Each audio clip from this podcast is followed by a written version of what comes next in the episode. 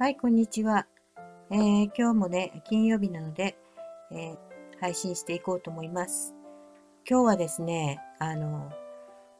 ツイッターを怒涛の更新をしまして、たまにね、怒涛の更新をするんですよね。えー、10でも20でも、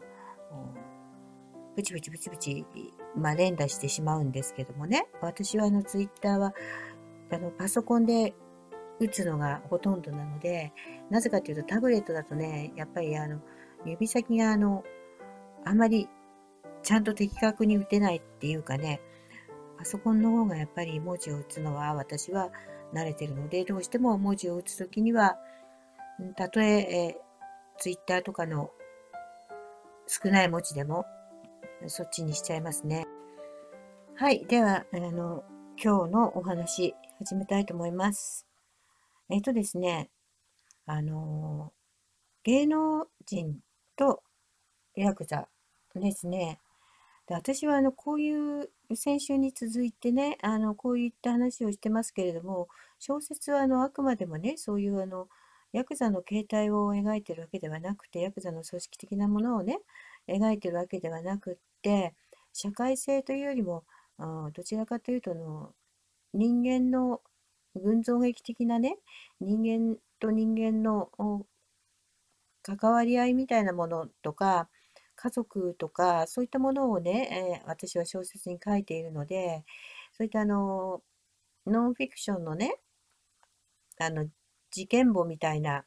ヤクザの世界の、あの、おどろ、おどろしたような、えー、V シネに出てくるようなドンパチの、そういったあの、ことをね、書いてるわけでもないし、また私はあのそういうところとは一線を画したところで、えー、育てられてきましたから、多分ヤクザのね、あの、親分の子供さんっていうのはみんなそうだと思うんですね。えー、あの自分がヤクザになるようなタイプでない限りはね。えー、だからあのそういった世界のことは例えばその序列のね呼び方なんかもねろくに知らないしねあれなんですけれどもただ私が経験したこと私が見聞きしたこと、私が出会った人、そういったことをね、あの、エピソードで中にはあの織り込んでますってことなんですね。それで、ツイッターにもちょっと書いたんですけれども、あの芸能人の人とはね、かなり結構あの、関わりがあったんですよ。うちあのうちの両親もね。で名前はね、やっぱりたとえ亡くなった方とは言っても、やっぱりご家族がいらっしゃるし、えー、あの関わりがありましたなんていうのはね、あまりそのご家族はもう全然関係ないことですから、あの、またその時代っていうのはね、やっぱりそういったものがあのあったんですよ。今の、今の感覚では多分100万の言葉を並べても理解されないと思うんですね。やっぱりその空気というか、その土壌というかね、社会のシステムも違いましたからね。えー、だから、その頃のことを今平成以降の人に100万の言葉を並べた並べて説明しても理解はできないと私は思っています。だからあのその方たちに迷惑をかけるので、えー、名前なんかは伏せますけれどもあのその方たちがどういった作品に出て出ていたかとかそういったことも伏せますけれどもまあ関わりはありましたよね。それであの昔はそのストリップ劇場なんかに出てた人とかが多くてね、あの、まあ、これは名前出してもいいかなと思うんですけども、渥美清さんなんかもストリップ劇場なんか出てましたね、最初ね。で、あの、まあ、父が言うには、穴の開いたセーターね、袖口に穴の開いたセーターをよく着てたと。うんもう本当にあのみすぼらしい格好しててね、あのストリップの合間に寸劇かなんかやってたんでしょうかね。でその頃にやっぱりいつもお腹空かせてたと。で、まあ、安住清さんだけじゃないけれども、毎回毎回ではない、毎日毎日毎日の話ではないですけどもね、たまに自分のお金がある時にはね、えー、ちょっとそこ、そこいらへんで、いっぱいご馳走したり、なんかそんなことはあったみたいですよ。でもそれはうちの父だけじゃなくってね、いろんなね、人が、あそんな風に恋にしてる人がそんな風にして、えー、お小遣いあげあげたり、これでなんかうまいものを食えみたいなことは随分あったみたいですよ。あの、ああいう芸人さんたちに対してね。だからそれはあの芸人さんたちが今も生きている方なんかもいらっしゃいますからね。YouTube なんかやってる方もいらっしゃいますから、そういった人たちが、あの、あそういう、そういう時代はあったよなっていうのは心ひそかには、もし、まあ聞くこともないでしょうけどね、聞けば思うと思いますけれども、まあ、そういう時代だったんですよね。まあ、半世紀も、半世紀以上も前の話ですからね、70年近い、戦後すぐって言ったら70年近い、ね、あの、前の話ですからね。たまたま、あの、引っ越してくるときに実家、実家でお葬式、親のお葬式の後かなんかに何枚かの写真を、アルバムを私が、両親のアルバムを持ち出しているので、いくつかの写真があってね、もうそれもだいぶ私の引っ越しなんかでもう処分してしまったんですけども、何枚かたまたま出てきまして、そこにはやっぱりね、あの一世を風靡した金箔のスターの写真、父と一緒に飲んでる写真ですね。あのまあ、とっても素晴らしい俳優さんで、えー、晩年は性格俳優になられて、多分ね、あの、も呼ばれて行ったのか、あるいは偶然その店にいたのか、わからないですけれども、あの、嫌だったと思いますね、きっとね。あの、一緒に飲むのはね。嫌だったけど、多分マネージャーかなんか知らないけど、そういった人たちが、あの、一応、そのね、一緒に相手しとけぐらいの感じで言われたのかわからないですけども、前にね、あの、宮迫さんが、とか、あの、吉本の芸人さんたちがそういったので問題になったりとかしてましたけれどもね、多分、私が思うにですけど、これはあくまでも私の勝手な想像で憶測ですけども、今でも芸能人とかね、あの、芸人さんの間ではね、昔ほどじゃないけどね、多少なりにね、そういうのはあると思いますよ。あの、本当に。まあ、言えませんけれどもね、やっぱりあのうちの父の下の方の人の奥さんがやってるお店にもね、えー、V シネの俳優さんとか飲みに来たりしてますからね、えー、私はそこ、そういうとこ行かないので、あの、私がそこで会ったわけじゃないけれども、私の、まあ、友人とかね、は、あの、言ってますよね。それでそこで一緒に飲んだっていう話もしてますから、えー、まあ、そういうことはあるんですよ。だから、あの、この前もベンツ貸したどうのの話がありましたけどね。ただな、それでいい悪いってコンプライアンスがどうのこうのって今の時代はそれはありますからそのネットの社会でもあってね、えー、すごく怖いことですから、集団認知みたいな目に遭いますからね。だから、あれですけれども、まあ、世の中はそういった表で騒いでることだけが世の中を動かしてるわけでもなく、陰謀論だって騒ぐんではなくて、陰謀は世の中にあるんだってことですね。それと一緒ですね。だから、あのなんか国際情勢もね、表で騒いでることが真実ではなくて、裏でね、あのその裏で動いていることがありますよね。今、国会なんかも表では、あの、高市さんと小西、高市議員と小西議員のなんかいろいろバトルがいろいろやってますけれども、あれも、あの、その裏でね、いろんなことが、あの、法律が決められていってますからね。だから、あの裏でいろんなことが動いてるっていう。何でもまあ、そんな風に世の中は動いてると。それを良しとは思わないけれども、でもそれが、あの、人間の愚かさっていうか人間の業っていうかそういうもんなんじゃないかなと私は割と達観して見ています。だからそれをね、じゃあそういうのを認めるのかって、やっぱり腹黒いなとか、やっぱりヤクザの娘だなとかって、えー、思うかもしれないけども、そういう単純なことじゃないんですね。だから私 R50 って、この配信はね、R50 って言ってるんですけども、あのそういった世の中単純じゃないんですね。それを認めたから、あれそんなことはあるって言っただろうって、じゃあこうなのか、じゃああなのか、こう言っただろうって、それはあの中学生の論議になってしまうのでね、12、3歳の論議になってしまうので、まあ、そういう話じゃなくてね、まあ、あの、そういうものだと、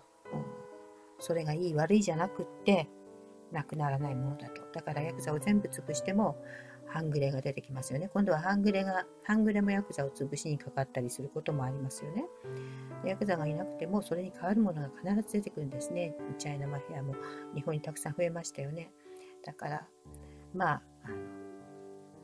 そういう世の中とはそういうものだという意味で、その芸能人、云々の話も今しましたけれども、昔、あの、新聞社の襲撃事件っていうの有名な襲撃事件があったんですね。それはあの今の時代だからこそね、もう一回 あの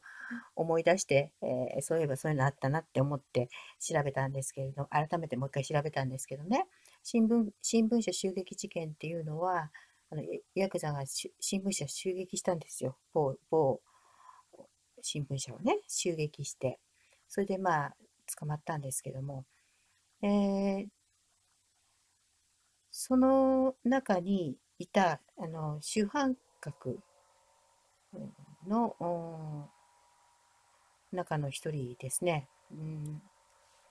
が、一番あの、一番こう、張り切って襲撃した中の一人が、私のあの結婚式の式場を取ってくれた人なんですね。とてもね、その、まあ、半世紀前に襲撃したわけですけども、あの、私の結婚式を取ってくれた時には、とてもあの、紳士的なね、あの、なんていうのかな。まあ、確かに、あの、ちょっと、まあ、上品っていうのとちょっと違うんですけど、言葉遣いは上品ですね。だ東京のか、東京生まれ、東京育ちみたいな。だから、あの、東京の人の話し方ですよ。あの、とても、あの、品よく話すんですけども、品があるっていうのとちょっと違うんですね。だから、大きな、例えば、まあ、昔で言えば、キャバレーチェーンのオーナーとかね、あるいは、うん、なんか、ホテルチェーンのオーナーとか、なんかそういう雰囲気の人ですよね。で、おしゃれで、うん、あの、まあ、年中、彼女連れてゴルフでも行ってんじゃないかなみたいな、そういうことを想像させるようなね、だからまあ見る人が見れば、あのもう見るからにヤクザに見えるんでしょうけれども、まあ見方を変えば、あの胸にね、あの、何ですか、あの、エンブレムみたいなワッペンが貼ってある、IB ファッションの紺のジャケット、ダブルのね、ダブルのジャケット着て、で、あの、千鳥格子のズボンですね、履いてね、えー、なんかボタンダウンのシャツを着て、だから IB ファッション、トラットファッションですよね。トラットファッションそのものなんですよ。だからすごくおしゃれな方でね、ダンディっていうんですかね、そういう感じの方だったんですけど、でも、あのその半世紀前にはね、うん、新聞社襲撃して、で、なんか砂袋かなんかこう、投げつけて、投げつけたのかな？うん、なんか、そんなことを知って、まあ、これは調べれば出てくる事件ですけれども、あの、言論弾圧に対する何か、うん、そういうことをやったんですね。あの、襲撃ですね。うん。まあ、右翼と言ってしまえばそれまでで、まあね、あの、児玉義雄さんとか、まあ、そういったあたりも絡まってたような、割と複雑な、で、多くの人の名前が出てきて、政治家の名前もたくさん出てきますね。これに対して私は深くあのつあのこの事件を追う気は全然ないんですけれどもね、まあ、そんなことがあったなっていうことでそれでその事件に対する記事なんか見るとあの父の口からも出てきた聞き慣れた名前の方々がたくさん出てますね。昔あのウィキペディアなんかでもあの父の名前が出てたことあるんですけど今はないですね。あの出てないですね。まあそういったことで。で、結婚式の式場を、あの、ああいつに言えばすぐ取れるからっていうんで。でね、取った式場はね、某、多分、日本で一、二の老舗の日本を代表する、うん、ホテルですね。日本を代表するホテル。日本で一、二、一番2番ってはっきり言っちゃうと特定、あの決めつけになっちゃうので、特定を決めつけるのも良くないと思うので、1番か2番か、3番ではないかな、1番か2番かなみたいな、うん、ホテルなんですけども、そこをね、あのー、私はあのできちゃった婚で結婚しましたので、あの、式のね、1ヶ月前にね、予約を取れました。もう1年前から予約入れないと取れないところなんですけども、なんかその式場の偉い人が知り合いで、そそれで頼めた。っていうことですね。で、そこの式場で、えー、芸能人なんかがよくやる広間で、なんとかの間ってちょっと名前も忘れちゃいましたけども、そのなんとかの間って芸能人がよく結婚式をやる広いところですね。そこで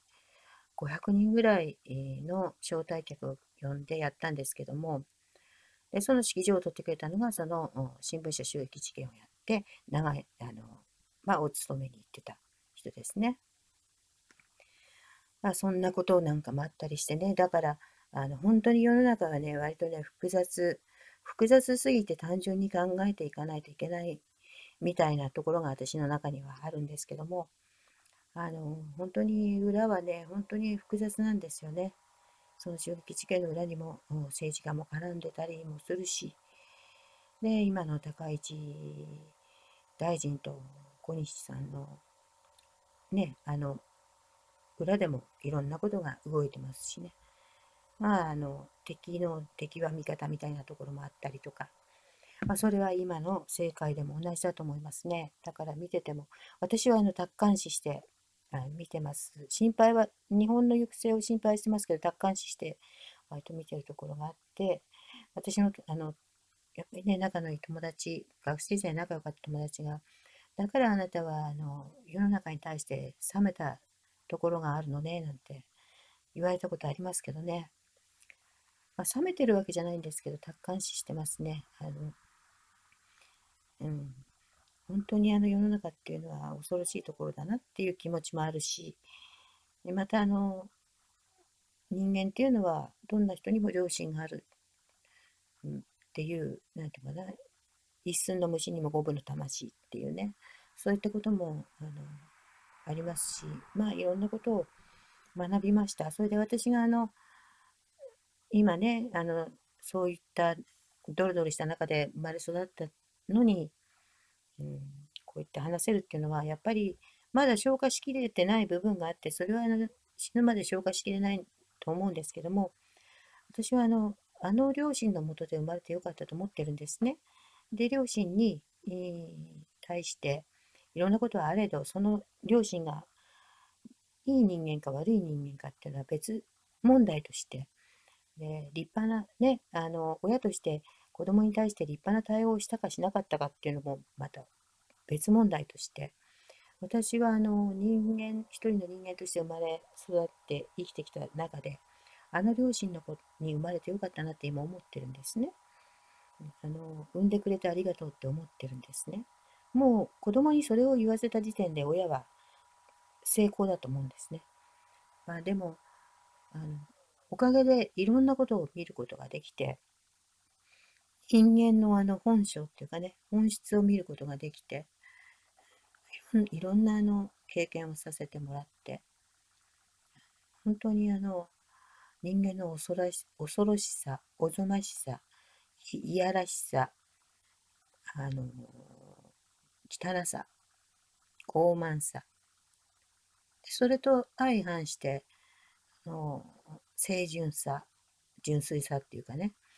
優しさ、慈愛、あったかさ、弱さ、生きるということの苦しさ。これらはね、全部ね、人一人の中に全て詰まってるんですね。それがね、あの、人一人にそんだけ全部詰まってて、それがみんなでね、集まって社会を形成してるわけですから、いろんなことが起きますよね。うん、やっぱりそれは、やっぱり生きるのは大変ですよね。うん、だから、あの、私は達観視して、綺麗なものだけ見て生きていこうっていう、まあ、どこかにそういう気持ちが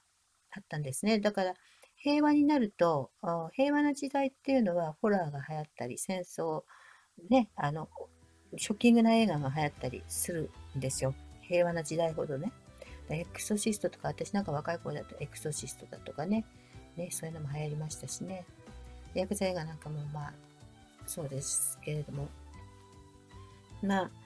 でね、あの本当にあの辛い時代になるとね、あのピュアな映画が流行るんですね。よあのなんていうのかな、人間の弱さとか、